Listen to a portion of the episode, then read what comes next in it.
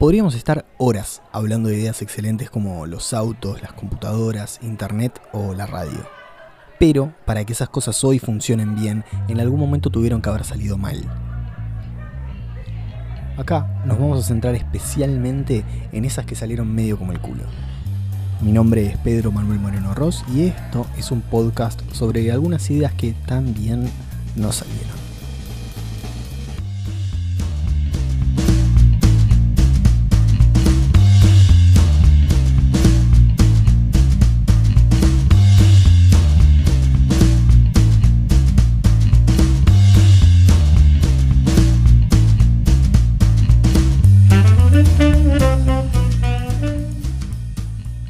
Muchas marcas que son muy usadas en el mundo y dos de esas son Microsoft y Apple. Todos tenemos o conocemos a alguien que tenga una computadora con Windows, un iPhone, un iPad o una Xbox. Y es más, me arriesgo a decir que vos que estás escuchando esto tenés contacto a diario con alguna de estas cosas.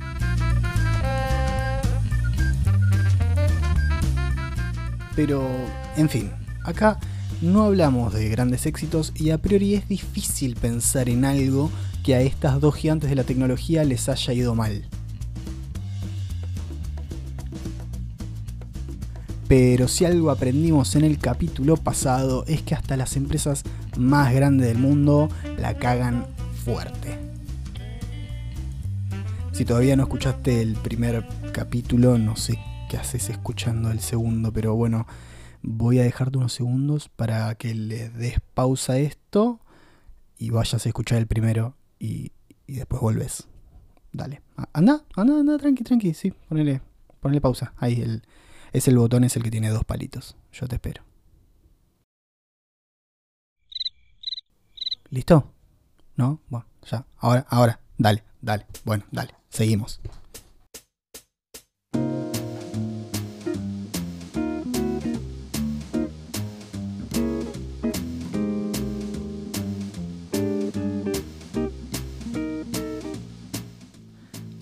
Que pienses en un producto de Apple que tenga calendario, internet y que pueda mandar mails, es muy probable que pienses en un iPhone. Pero no. ¿Cuántas veces te tengo que decir que acá hablamos de cosas que salieron mal? Y si hablamos de algo con estas características y que haya salido medio como el traste, entonces vamos a hablar del producto que sacó esta marca a mediados del año 93, la Apple Newton.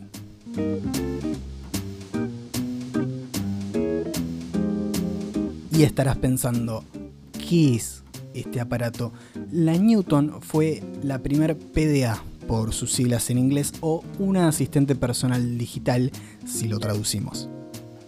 Y a pesar de ser lanzada en el 93, su desarrollo empezó a fines de los 80. Obviamente, un producto de una marca tan grande como Apple no se hace de un día para otro.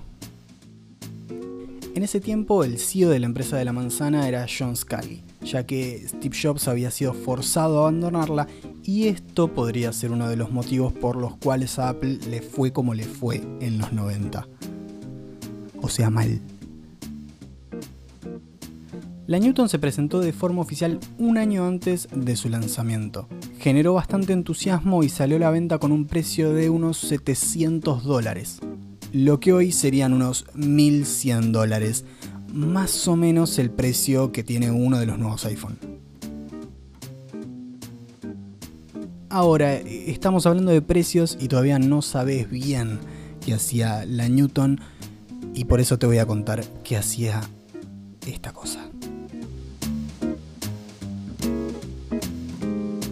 Hacer algunas cuestiones que en la actualidad vemos como básicas, pero que en los 90 eran toda una novedad redactar textos, gestionar agendas y notas o usar aplicaciones de terceros.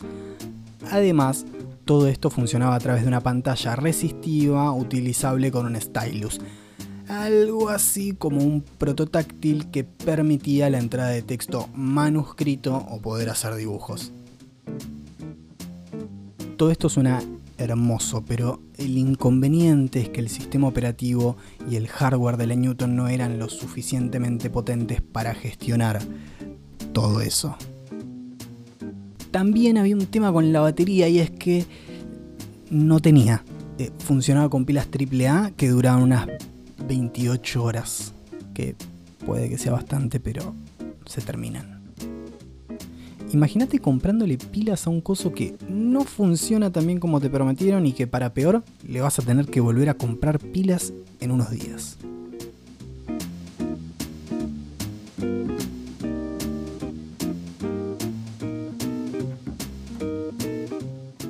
Su precio elevado y su mal funcionamiento hicieron que la Newton fracase en su intento de ganar un puesto determinante en las empresas como herramienta fundamental para profesionales.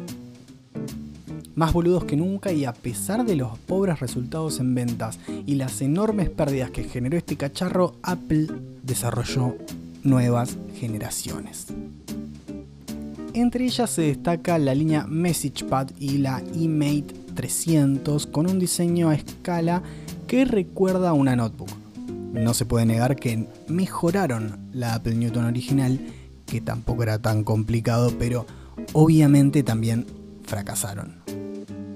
En el 97 se le alinearon los planetas a la empresa de la manzana y llevaron de regreso a Steve Jobs.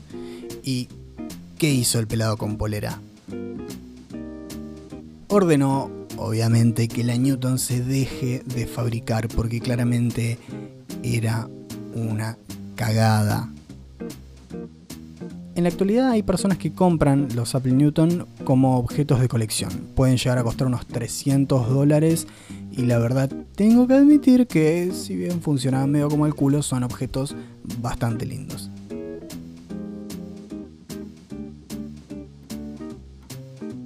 Y acá no termina el capítulo, porque como dije al principio, también vamos a hablar de Microsoft y más específicamente del Zune.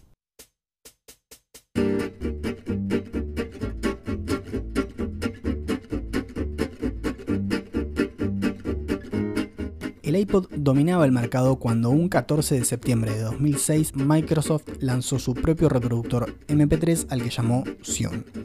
Ese producto nació con un diseño singular tanto externa como internamente. De hecho, se hizo famoso por el modelo marrón, ya que querían convencer a la gente de que el marrón era el nuevo negro. Estoy haciendo demasiadas comillas con los dedos.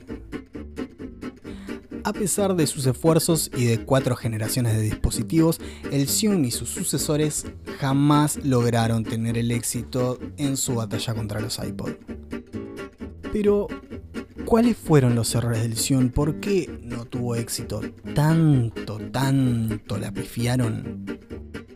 En primer lugar, llegaron tarde.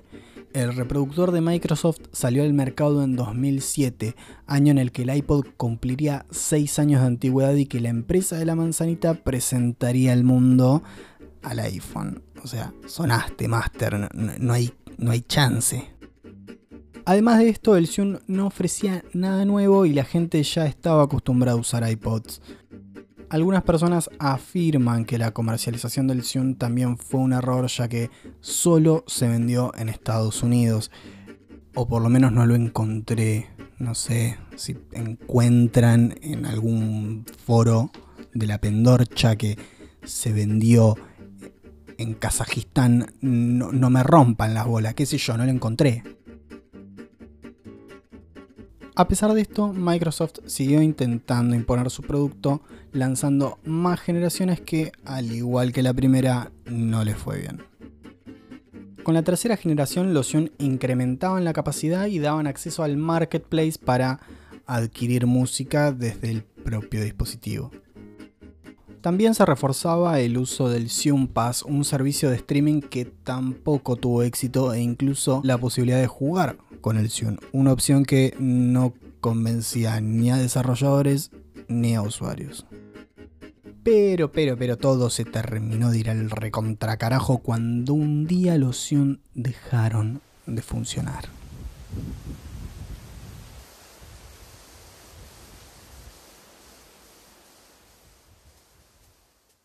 Esto pasó el 31 de diciembre de 2008, el último día del año que terminó de la peor forma posible para Microsoft y para los usuarios de estos dispositivos.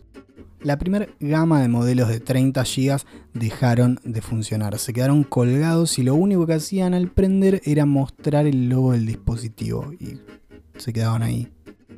La causa de este error fue bastante singular. Microsoft explicó que ese problema estaba relacionado con la forma en la que el dispositivo trataba los años bisiestos. Para simplificar un poco la cosa, los Sion esperaban que 2008 tuviese 365 días como el resto de los años y no 366. El problema acabaría solucionándose solo con el paso del tiempo. Microsoft explicó al tratar el problema que el reloj interno de los reproductores debería resetearse automáticamente al mediodía del primer día del año. El consejo de la empresa a los usuarios fue el de dejar que la batería se agote para luego volver a cargarlos y encender el dispositivo una vez hubieran pasado esas horas críticas. O sea, dejabas que se termine la batería, al otro día lo cargabas, lo prendías e iba a funcionar. Pero esta solución no dio una buena imagen ni al dispositivo ni a Microsoft que se estaba dando cuenta que los Ocean no podían ganarle la batalla a los iPod y menos aún cuando el iPhone no paraba de crecer en popularidad. Después de este error, Microsoft intentó con una generación más, pero ya había perdido. Finalmente, en octubre de 2011, la firma abandonó el hardware del Xeon y trató de incentivar a los usuarios a migrar a sus teléfonos Windows Phone. Pero eso si querés lo podemos dejar para otro capítulo porque los Windows Phone, por favor, eso, si hablamos de cagadas, y hasta aquí hemos llegado con este segundo capítulo, en el que viene vamos a hablar de jueguitos. Así que nos vemos, o, o escuchamos, o eso.